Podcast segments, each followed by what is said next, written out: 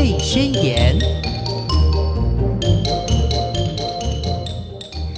听众朋友，大家好，欢迎收听《宝贝宣言》，我是黄轩。今天呢，非常开心的，我们可以再度的邀请到微笑药师廖伟成药师到节目中，我们来聊一聊哦。现在呢，诶，进入夏季了哈，呃，又刚好呢，这个礼拜是呃三天的端午节连假，所以呢，药师要来跟听众朋友来聊一聊这个夏天到来呢，其实哈有一些皮肤上头一些小状况，诶。好像慢慢的就会出来了哈。我们先来欢迎药师好，Hello，各位线上的朋友，大家好，我是微笑药师。嗯，啊，微笑药师，我刚刚我之前有一次哦，坐车经过有一间社区药局，嗯，他写阳光药师。阳光药师哇！你们是同同体系同同性质的，就是很很热心、很热情的药师，嗯，对不对？对对啊，我就觉得啊，又一间有温度、有温暖的那种药局，在我们家社区附近。很开心，你知道吗？就是蛮多药局都会取蛮正向的，对，而且阳光啦、微笑啦，甚至微笑这名字在水果摊啊、加油站都有。真的，而且我真的发现哦，你到这个这些地方去消费，他们的服务态度真的跟其他的有差别，这就跟就是你知道吗？就是哎，我要讲个笑话哦，好，然后长叫叫做美女的啊，就绝对不会长得太差。你说被人家讲的也不会太丑。你说名字吗？对。就是你微微的蹭得起这个名字，都要有那个氛围。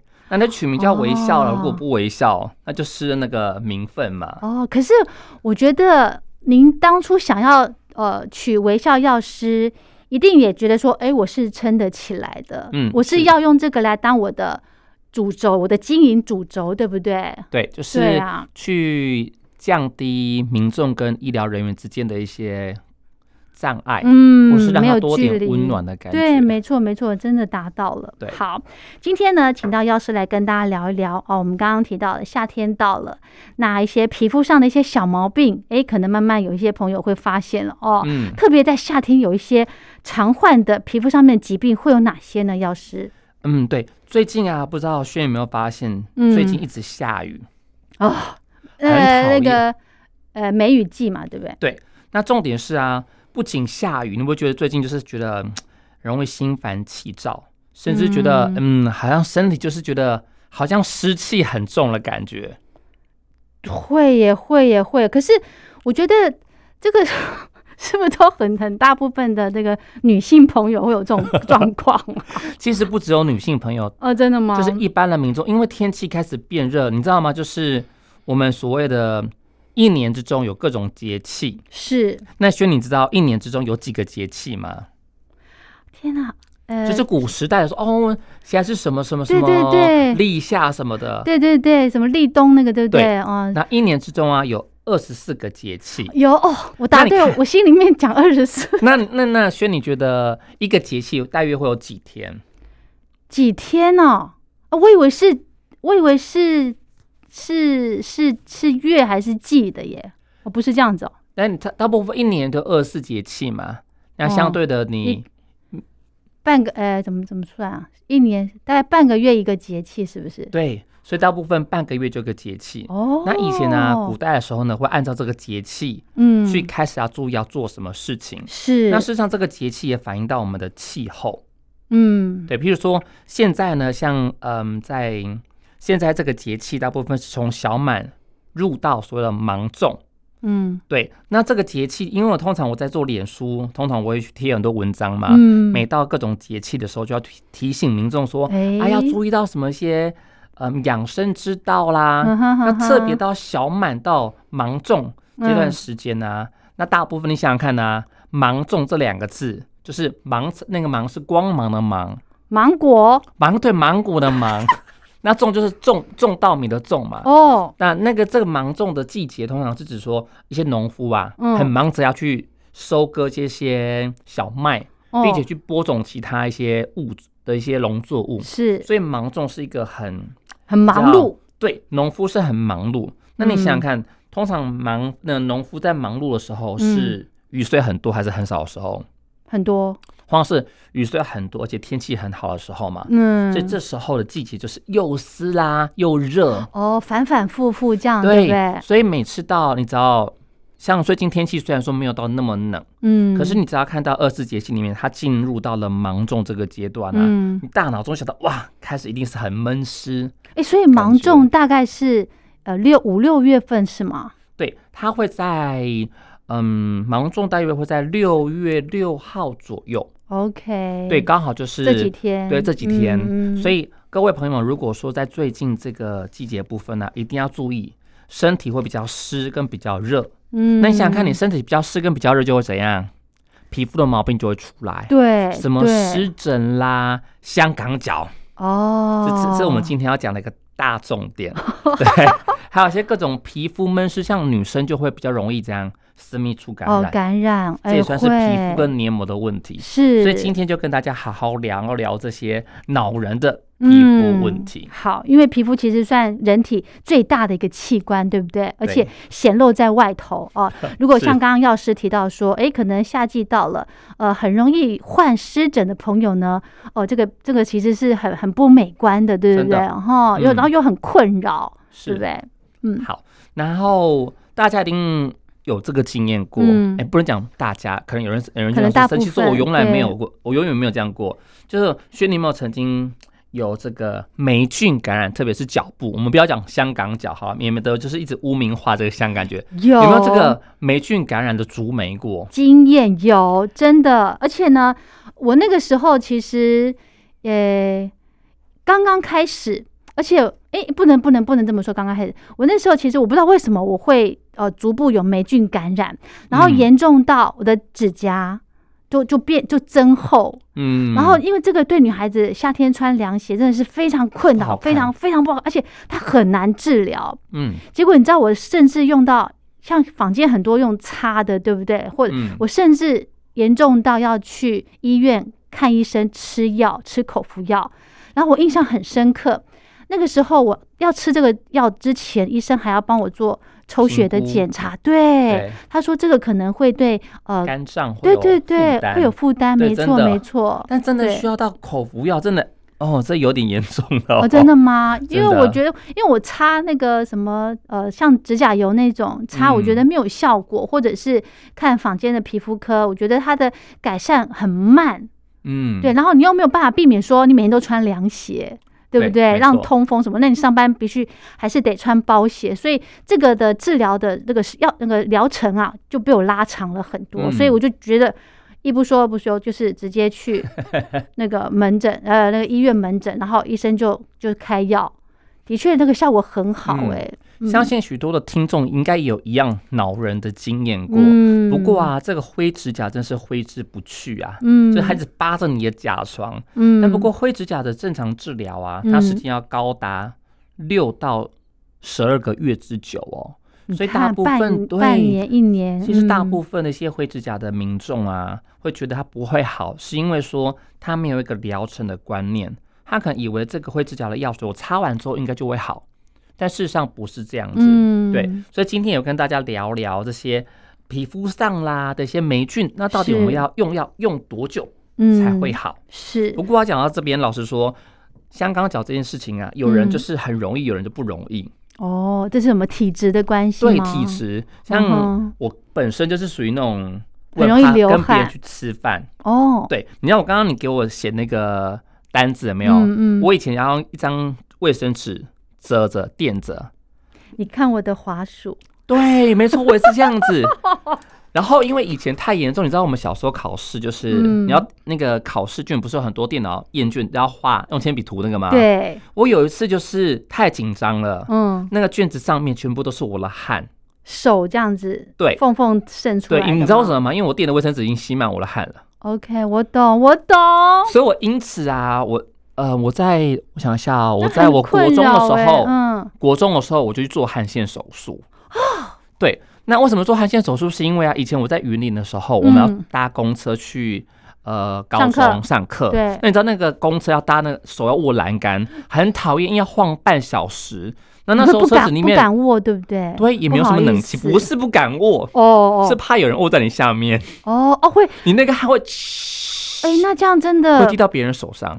不算轻症呢，啊，对，很严重，嗯，所以那时候我就想说，我一定要去做汗腺手术。哦，但不做没关系，做了反而更糟糕。怎么会？你知道吗？因为我把那个我的，因为我汗腺手术腋下那边，它会扫你的神经。嗯，但我部分的手的汗腺变少了，它跑到我脚去。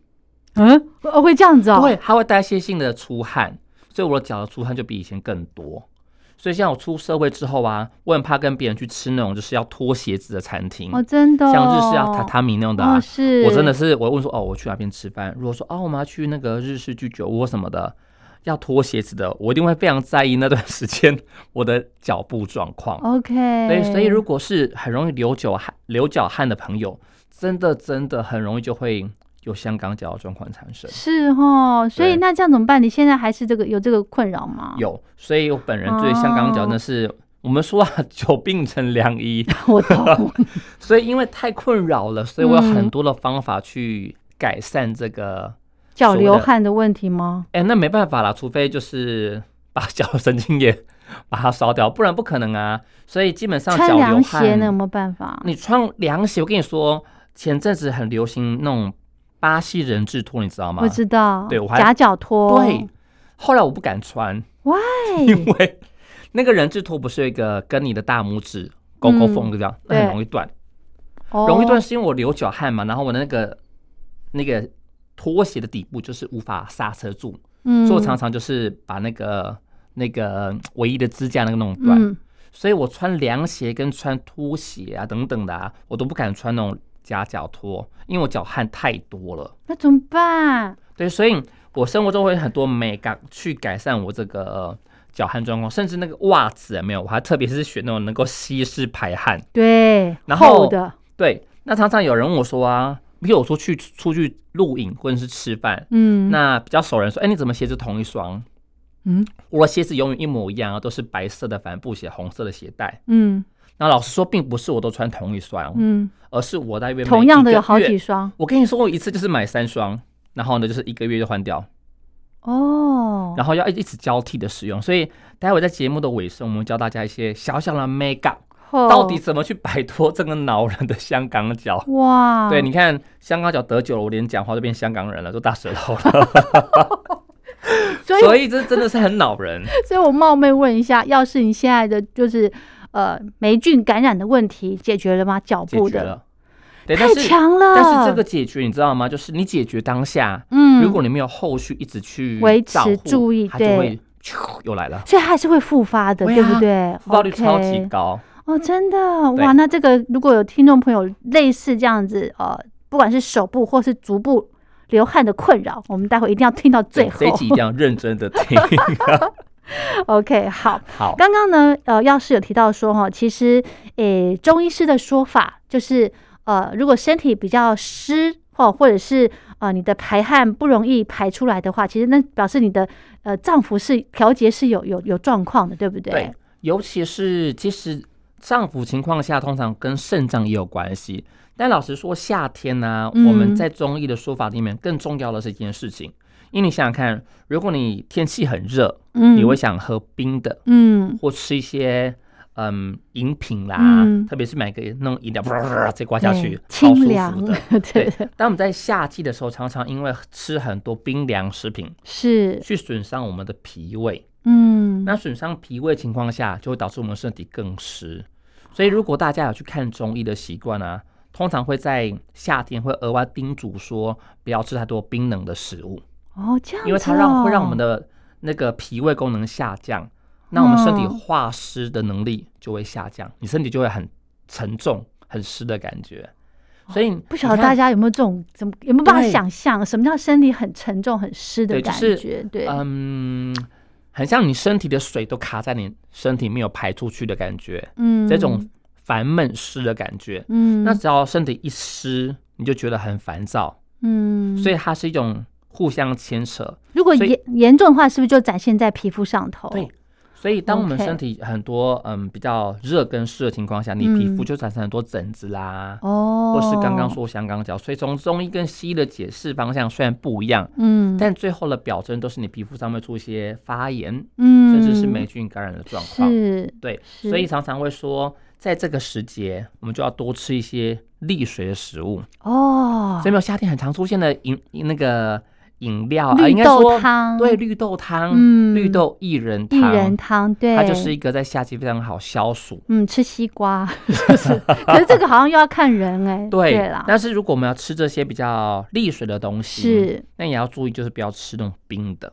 哦，但你也不可能吃热的嘛，就对吃常温的就可以。OK OK 所以接下来我们要跟大家教教，那如果真的很不幸的，我就是真的霉菌感染了，嗯，那我到底该怎么办？嗯，那我相信许多人啊都会很下意识的去药局对，购买一些药膏自己擦啦。很。方便啊，对，那老实说，这有大部分有将近一半以上的一些皮肤状况啊，嗯。其实不是香港脚哦，嗯哼，对，可能只是一些其他湿疹或是汗疱疹。哦，那因为民众会不懂这差别，所以他一次因为都是养的，对，他就只会说我要去药局，我要买香港脚药，帮我买什么？嗯，所以大部分民众擦药擦不好，嗯。不是因为药没有效，买错了，对，是因为买错了。所以大部分情况下，如果你真的觉得自己的脚很不舒服，嗯，甚至到有点严重情况下，你还是要去看医生。真的去问医生，那如果说医生判定你是香港脚，你是霉菌感染等等的，他可能开药给你嘛，对不对？嗯，他可能你擦了三到七天还没有好情况下，那你再去药局买药很合理。嗯是，但如果说你这脚已经很久了，那你明明买了很多很多家药品了，嗯，还会跟药局说啊，我底对背都都没有效，嗯。我要买另外一个等等的，对。很有可能不是因为药品没有效，哦，是因为你脚部就就不是霉菌感染引起，哦，对，所以想要治疗好香港脚，嗯。最重要的就是要确定你的脚部是不是霉菌感染，嗯，那一般民众判断不出来啦，是啊，所以还是要看医生。是，那如果真的是霉菌感染好了，那我们到药局去，可能有很多药膏嘛。嗯，对，那到底要用多久？老实说，大部分民众嘛，就是求快，没有耐心，搞搞不清楚。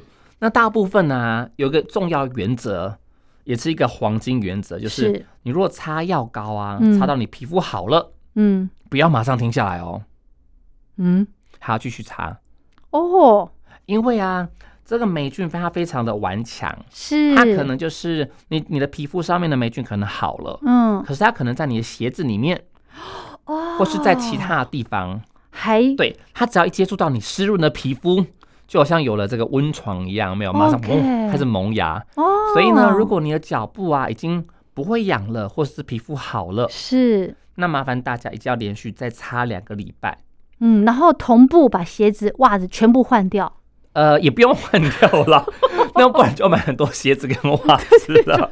不然怎么基本上办？就是这春风些什么什么什么春风春风吹吹又又生吗？基本上啊，我们夏天不是热吗？太阳也很大，嗯你拿去外面曝晒就可以。哦，OK，那或是袜子，如果说你真的，譬如说回到家没有袜子，嗯你担心你袜子有霉菌嘛，嗯 你就用热水，四十五度 C 以上的热水，稍微去洗一下，哦不用都煮啦，就四十哦度而已。哦哦，基本上霉菌大部分就死掉了。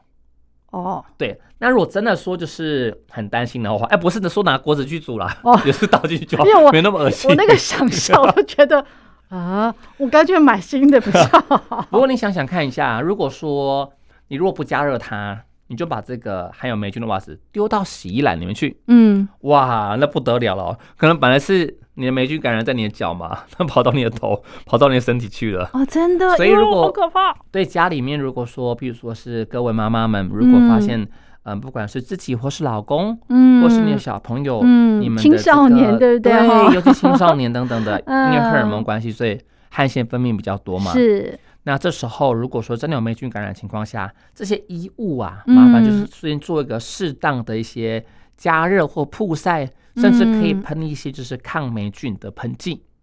也很洗完之助后吗？洗之前哦啦，洗之前，对，你就是哦要丢进洗衣，你想想看嘛，你要丢进洗衣机之前，是不是有个洗衣篮？对，你看大嗯、家里洗完澡之后，我会丢到个洗衣篮去嘛？嗯那在洗衣篮之前，你可能这些衣服会跟这些香港讲的袜子啦会接触在一起嘛？嗯，那如果说可以在洗之前就先先做一些处理的话，嗯也可以降低这个风险。那我觉得要买两台洗衣机，分开分个彻底，对不对？也哇，这样子可能很多都要分两边哦。你的洗衣篮也要分啊，你不连连浴室的跟拖鞋都要分两份。要哎，真的，因为春风吹又生哎，对不对？对，所以我们要落实说，如果把这个霉菌把它跟霉菌 say goodbye 就很重要。是。那目前呢，你去药局买很多药膏嘛？嗯。那到底药膏要擦多久？嗯。除了说你。整个脚可能就是擦到完全好之后，还要隔两周之外，嗯，大家可以注意一下，嗯，如果你去药局看到这个药膏，它是写说一天擦一次的或两次的，嗯，大部分这类的药膏它的药性啊是比较好的，长效，哎，不能说长效，嗯，它的作用机转不一样哦，它成分叫 terbinafine，嗯，那这个成分呢，老实说，你看到它的。F I N E 结尾的，类似这类的，或是看到药膏写一天擦一到两次的，嗯，这类药膏效果比较好，嗯，它将近只要到一个礼拜的时间，嗯，就可以把霉菌治疗好。你看，药师，你说如果真的有严重到灰指甲的这些诶患者朋友呢，买一擦一到两次的这个药，擦一个礼拜，灰指甲就会好吗？没有没有没有没有，不一样，这是指你皮肤上面的。霉菌感染，但是不是指甲哦？哦，指甲还是要连续六到十二个月哦。OK，所以指甲很久，那你还是要必须用一些指定的药剂去擦。所以是呃脚缝缝，对不对？对，就是一些在你的脚缝里面啊，或是你的这个脚趾的背面，甚至是你的脚掌上面，不是会有烂皮吗？或是一些霉菌的感染病等等的这类情况下，那如果药膏是说一天擦一次的。通常的话，大约在一个礼拜内，嗯，这个霉菌感染状况就会获得控制。也就是说，我们。皮肤上面呈现的这些霉菌感染的症状，它是好治疗的。对，它是相对好治疗的。如果你不去管它，它会严重到变成灰指甲，对不对？OK。所以就是要及早治疗。了解。否则变成灰指甲之后，你要花更多时间。对，就要吃药去照顾它。嗯，OK。那有些药膏部分的话呢，它会告诉你说，一天是擦两到三次这类的。是。这类的药，这类的药膏啊，通常就要擦比较久一点的时间，可能连续擦两周到四周。哦，对，那不管你是擦哪一种的，刚刚讲那个大原则，就是你擦到你的脚都已经痊愈了，皮肤都好了，对，再慢慢再连续擦两个礼拜的时间，OK，让它完全的就是治疗好，好，对，根治，没错，根治。不过啊，在嗯香港脚的药品，嗯，很多人会有一些想法，是，就是奇怪嘞。怎么别人擦有效，我擦却没有效？哦，特别是有叫做一次疗程的，是。药膏，就是不要绑说，因为有时候我们真的就是懒惰或是忘记，忘记，他叫你每天擦一次，每天擦两次，我就是偏偏会忘记的话，会常常会有很多民众会喜欢选用一次疗程的，对呀，方便呐。对，不知道轩自己在看这种药膏有没有发现这种一次疗程的？嗯，有时候很心动，会，因为。你就想说，哎呀，与其那么烦，每天擦不如就擦一次，一次就好啦，就不用管它。对呀，对呀。那你之前买过吗？没有，我我那时候还没有这种。呃，当我还是学生的时候，是我看到这种超心动的哦，所以呢，我很常买这种的。你有没有发现我很常买哦？但不是因为说这次好了之后又买下一次，而是因为我擦一次并没有好。嗯。那你想说，哎，怎么可能一次疗程不是擦一次就好了？怎么没有好？对啊，对，主要是因为啊，就是大家如果去市面上看到这种一次疗程的香港脚的这些凝胶，嗯，它的作用道理啊，它有点像是你擦上去之后，它会在你的脚部，嗯，形成一个薄膜哦，阻隔是吗？因为不是不是不是，嗯，这个薄膜很像是后勤补给线一样，是会只释放这个药剂到你皮肤去，哦，慢慢把你的。霉菌把它杀死。是。对，但有个前提是，你要在你的薄膜啊，你要让在你的脚部形成一个怎么讲，要能够护。完成形成一个保护层，这件事情不容易。哦。就像说我们女生啊，如果去画指甲，嗯，呃，去那个擦指甲美甲，哦，美甲。擦指甲油，嗯嗯，如果你没有等它干的时候，嗯，就去摸它啦，碰它就会裂开或受伤等等的，嗯，一样的啊，这种一次疗程的。药剂，嗯，如果说你在二十四小时内有碰到水的话，嗯，它的那个膜它形成就不容易啊啊，这样子二十四小时，意思就是说你晚上洗完澡之后擦脚擦干之后擦，然后一直要到隔天洗澡的时候，你才能去把它洗掉。哦，但你想想看，难道是我不乖吗？我这么爱洗脚吗？也不是啊，原因是因为我的脚汗。对，我的脚永远在洗澡，你知道吗？对，所以然后只要我一穿袜子出门的时候，嗯，我的脚就是湿着。哦，所以我那个薄膜一直无法形成，导致我说我很常买一次疗程，效果就不好。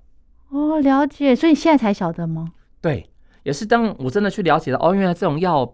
这种药的剂型的作用原理是这样子，我才恍然大悟说，哦，原来我小时应该说我年轻的时候，嗯，那时候买药之所以没有效，不是因为它没有效，而是我本身脚汗太多。是，所以如果各位听众们，如果你们在买这些霉菌的配方时，嗯，如果真的觉得自己会忘记，嗯，擦药，嗯，想要选一次疗程的话，一定要特别注意，嗯，一件事情就是你这个脚啊，不能一直是湿的。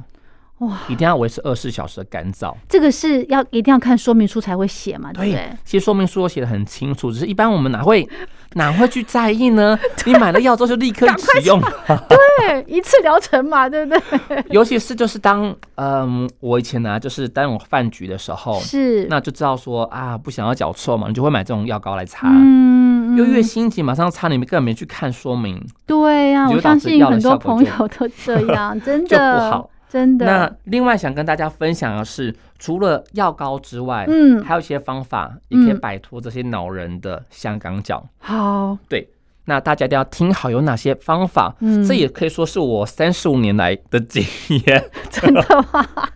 真的有点感动哎。对，就是，嗯，就长期跟这个香港脚奋战的一个经过。是，而且你战胜了，对，对不对？好，第一个呢，要跟大家分享的是，就是。我们鞋子啊，嗯，呃，你可能如果你真的很喜欢某款鞋子的话，嗯，建议大家可以多买几双，就是交替的穿。哦，那交替的穿不是说啊，我现在穿这个，待会穿这个，嗯，而是你要让它去高温曝晒，晒太阳啦，或是放在通风的情况下，OK，维持大约两到三天，不去不去穿它，OK，对，让里面没有这个湿气，干燥。对，像我这脚一穿进去，就会像游泳池一样。你知道那鞋子像游泳池一样，里面都是我汗水。嗯，所以第一个要保持你的鞋子的干燥，是是，多几双的鞋子跟袜子。要是你就让我想到女生哈，又有一个买鞋子的理由，借口。是的，是的，我又开始物色哦，那双鞋可以买了。所以各位听众学起来了吗？就是这的确是一个买鞋的好借口。好，那第二个要跟大家说的是。嗯，通常我们刚刚说，就是你如果真的些衣物或鞋子啊，可能有香港脚情况下的话，或是有霉菌，那拿回家之后，你要洗之前，你可能用热水先有超过四十五度以上的这些热水去处理过，基本上霉菌的活性就比较低。是，那大家也可以去买一些有抗霉菌的喷剂。哦，对，这个喷剂很好用，是你可以喷在你的鞋子。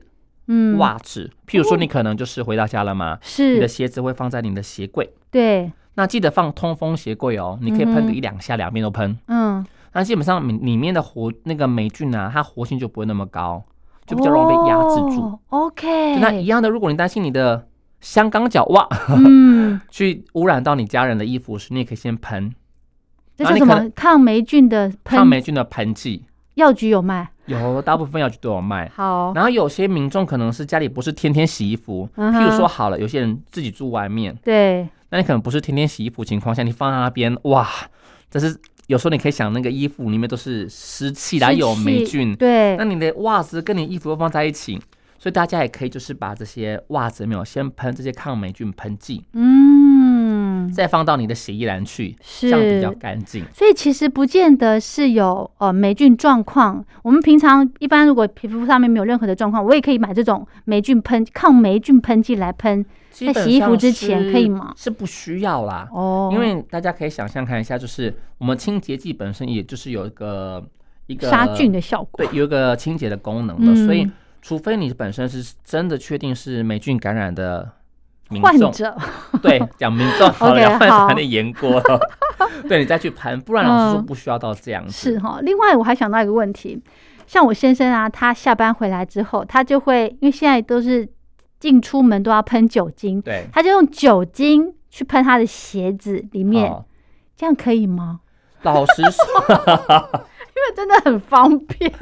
老实说，你喷酒精啊，的确它会带走部分的水分。嗯，但老实说，酒精不是纯酒精哎，里面有二十五的水分啊。哦，对，所以老实说，如果你是用喷酒精为了杀菌，老实说，不如还是喷抗霉菌喷剂比较。哎呀，这样反而会助长它长霉菌，会不会？因为还有水在里头。也不会到助长，因为酒精喷的很容易挥发。是，对，所以老实说，没有一个很直接的加分动作。OK，对，好，还是喷那个抗霉的喷剂。我个人长期抗霉经验来说，是最好用啊，不是这些哦，那是什么？还有一个叫做这个鞋粉。嗯，鞋粉就是顾名思义，就是撒在鞋子里面。痱子粉，嗯，有部分痱子粉的成分，嗯，但大部分是一些像明矾的成分。哦，我我以前呢常常去就是药局买明矾粉，嗯，化工材料。那个老板都看我用个很奇怪眼神看着我，他说我要买明矾干嘛？对，要做什么？因为一般人比较少买明矾嘛。那哎对，那我冒昧问一个问题，那药局卖明矾一般就是要做些什么的？基本上明矾是公认，像我自己药局。会卖明矾也是因为像我这种人，但是你懂啊，撒在其实没有，它真的很很好吸湿哦。对，然后有些是为了蚂蚁，哎，还哎，不像送硼酸，哎，硼硼酸吧，嗯。就它有很多的一些家庭的用途。哦。那其中一个最好用就是用来吸湿哦。我以前会撒那个明矾粉啊，在我的鞋子里面。嗯，后来有出一种就是综合鞋粉，它里面会有加一些精油，嗯，还有可能有些加玉米淀粉啦，会跟加滑石粉，嗯，对，整体你的鞋子就是比较不会臭，嗯，所以那些粉剂啊会把湿那个你的潮湿状况吸附住，嗯哼，你的鞋子就比较干爽。OK，但以前我很囧，就是因为我以前买明矾嘛，然后我就把明矾倒在我的鞋子里面，嗯，所以当我脱鞋子。就很多的粉掉出来，对，那袜子也会沾到啊。对，所以我后来就开始用鞋粉，那这状况就比较好一点。哦，是哦，对，OK。但老实说，还有个东西是最大工程，是就叫做止汗剂。嗯，不知道有没有喷腋下的这个，对，OK，就是真的是拿喷一下那个喷在脚上面。哦，真的。但是很多人会误用这个止汗剂，嗯，因为止汗剂，我们以为说啊，止汗剂是不是？我要出门前再喷，嗯，no，不是这样子，嗯，止汗剂啊是要在你出门的前一天的晚上就要喷哦，啊，是哦，对，原因在于说这个止汗剂里面的成分呢，它目的是为了塞住我们的汗腺管，嗯，当我们汗腺管在白天分泌很旺盛，是，所以这个塞子啊不好塞到那个汗腺孔洞，把它塞住塞满，是，导致说你如果白天再喷效果不好。你要在晚上的时候，比如说洗完澡的时候，嗯，那再把这个你的止汗剂喷在你想要止汗的地方，是，这时候它会塞在我们这个汗汗腺口表面，嗯，之后你隔天你可能要正常出门了之后，嗯，它就可以比较有效的把汗腺抑制住。啊，这样子哦，哇，那完全都用错了，都是觉得说我在穿衣服之前要出门之前才把止汗剂喷一喷，或者是止汗膏有没有哈来擦一擦，结果都弄错了，不是不是这样子。那为什么会这种切身经验呢？嗯，因为我每次要去外面开会或吃饭，要跟别人握手。嗯，我刚刚讲过，说我切汗腺嘛，是我跟你说，就我汗腺太发达了，嗯，所以我还是会 流手汗。哦，但为了在那个社交场合上面，你要跟别人握手嘛，是，所以呢，我会在前一天，嗯，就先喷止汗剂，有效吗？很有效。真的，你说很有效，就真的很有效，连我都说有效了。你可以当代言人，我觉得。但老实说，就是像我这种比较严重的人呢，我有个经验，就是我用止汗剂，我不会只用一天而已。哦，我会前几天就开始连续用，因为止汗剂的效果不是一次就是最好。嗯，当连续使用两到三天以上，的效果才越来越好。哦，所以这边也分享给各位听众们，如果你真的。像我一样就是汗腺发达的人，嗯，想要用止汗剂来改善你恼人的霉菌问题的话，不妨也可以在呃药局去买一些止汗剂。那特别是在睡前使用，那如果比较严重的情况下，你就可以连续使用两到三天，发挥最好的效果，来摆天摆脱这种汗腺发达的状况。是是是，好，其实哦，流汗是好事啦，对，也是好事。但是如果真的呃流出汗的位置可能会造成困扰的话，我们就要想办法去看怎么样让它呃，也不能说完全不流汗，就是还是得让手部湿润。因为我之前也有手汗的问题，可是我不知道为什么，是不是因为最近酒精喷多了还是怎么样，手会变得比较干燥？对，哦，就是这边跟大家分享一个手汗症的人的优点。就是真的，因为我们在医药局工作嘛，那是不是常常要消毒？尤其是那个病人在你面前，你立马就拿酒精给消毒了。我一天会喷好几次，但很多人的手就开始干裂发红。对对，但我完全不会。而且我发现哦，有手汗的朋友，他的手是比较嫩的，你知道吗？没错，真的手比较嫩。对，好羡慕。你那个汗腺分泌的时候啊，是。你的除了汗腺还有油脂，嗯，所以手上的油脂跟水分比较多，通常他的手也比较细嫩，对，所以如果有汗腺的朋友们有好处，那当然呃有坏处之外也会有好处，有啦有啦，不要一直觉得好像很自卑这样子哈，对，嗯好，那另外呢，我们刚刚提到说这个夏天哦，很容易身体会产生湿的这种状况哦，那除了多喝水哦多。排尿之外呢，也要去运动。我觉得有些朋友哦，有些朋友可能因为手汗、脚汗，或是不喜欢流汗的感觉，而减少这个运动量哦。其实这样子也是非常不建议的。对，就是尤其是在我们运动过程中啊，嗯，真的会让我们汗腺比较发达之外，你想想看，就是如果我们全身的新陈代谢比较好情况下，水分的 in 跟 out，就是进来的水分跟出去的水分比较达一个平衡状态，我们在于。夏天身体的调节热这件事情比较好，嗯，因为排汗是散热嘛，是。那如果我们在外面，如果高温曝晒情况下，如果我们身体散热不容易，嗯，我们也很容易中暑啊。哎，真的耶。对，所以在于夏天情况下，当然不是呼吁大家就是在烈日下去跑步啦，哦，不行不行。当然就是在一些比较黄昏的时候，嗯，一定要做足运动，让身体。排汗，嗯，对，那这对我们的夏天的一些温度调节是很重要的。是是是，补充水分真的很重要。对，中暑要补充电解质啊。哦，对哈，如果流汗流太多的话，对不对？电解质补充才比较不容易中暑啦，很重要。OK，好，那节目最后呢，还有一点点时间，我们请药师来跟我们大家提醒一下。你刚刚说你有配包，除了这些，还有还有其他的吗？我配包教完了，啊就刚刚那些是不是？就是这些。好，最主要是因为说。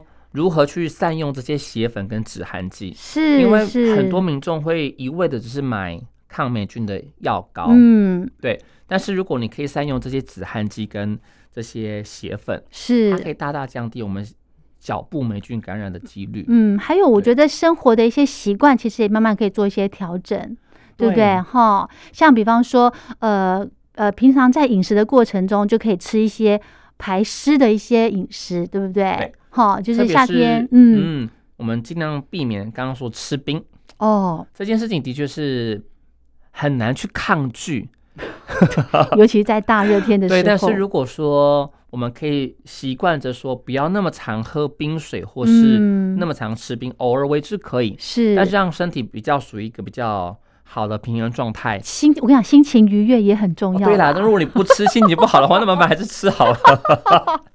真的有时候看到那个芒果冰，你不给他吃一下，就是觉得对不起。而且我们要应景啊，对不对？夏天到了，不管它一盘两三百块多贵，都是还要再去尝试一下，没错，对不对？所以如果真的还是想吃冰的时候，大家还是吃一下。那不过就是在喝这些，如果尤其是运动，刚刚讲过运动的时候，嗯，那大家记得尽量还是买这些没有冰的运动饮料。OK，对，让自己比较好去排热，因为如果突然喝冰的情况下，嗯，其实对我们人体真的，你说科学依据上面有说不好吗？其实没有说，目前没有证据说这样不好哦。喝冰的不好吗？对，以西方的一些科学研究并没有说你喝冰水不好。但是中医论述很多。如果一个古智慧跟中医的道理来说，通常会比较建议大家不要。直接喝冰的，是。但如果你一下子喝很多冰的，老实说，对我们肠胃的确是比较不好。哦，的确是真的。嗯，因为我之之前有听过一个说法，就是因为人的体内是三十七度恒温嘛，对不对？如果你喝了冰的饮料下去，大概二十度左右，或是再低一些，甚至是呃，就是就是冰品，嗯，身体里面你要产生更多的热能，去把这个温度给平衡起来，其实对身体的一个呃消耗，其实是是不不好的耶。其实没有，不是吗？没有，因为我们吃的冰品啊，你知道吗？就是 我们吃这些冰品，你看这就是迷思。嗯，从我们食道吃进去之后啊，它会在我们胃是停留四到六个小时，它早就已经变成常温了，对吗？所以基本上是还好，只是说。当我们吃这个冰的过程中，嗯，这个冰对我们的体感是个享受，嗯，但对我们器官是个刺激哦。对，所以其实会跟大家呼吁说，不要吃太多冰，只是因为说我们身体要去适应这个冰品，相对它会个身体反应。比如说我们食道忽然吃很多冰情况下，跟胃。嗯，那是不是比较容易会产生因为温度而导致的痉挛状况，或是一些状况？对，主要是这种这种的原因。嗯哼，但是就如刚刚宣讲的，嗯，就是如果不吃，就是真的心情不好，或是你当下心情非常烦躁，需要来个冰。像我最近也是，是，就是虽然知道自己不要喝太多冰，因为我随身都会带一个热茶。对呀，哎，好习惯。对，但是当我回家今天真的很烦闷、很累的时候，事情不顺了，我还是立马去我的。冰箱打开上层是要冰棒，所以你还是会准备这些，对，就是这种疗愈的食物吗？对对对，只是我会恶补一下，就是白天的时候就喝个热茶，没有，让自己稍微平衡一下。但是在生活中利用各种方式去 balance，就是一个很好的方法。哎，再提一个小问题，嗯，药师，您说您的这个呃出汗就是比较严重一些些，所以你会透过这些茶饮或是咖啡来帮助你利尿，这是有帮助的吗？排水？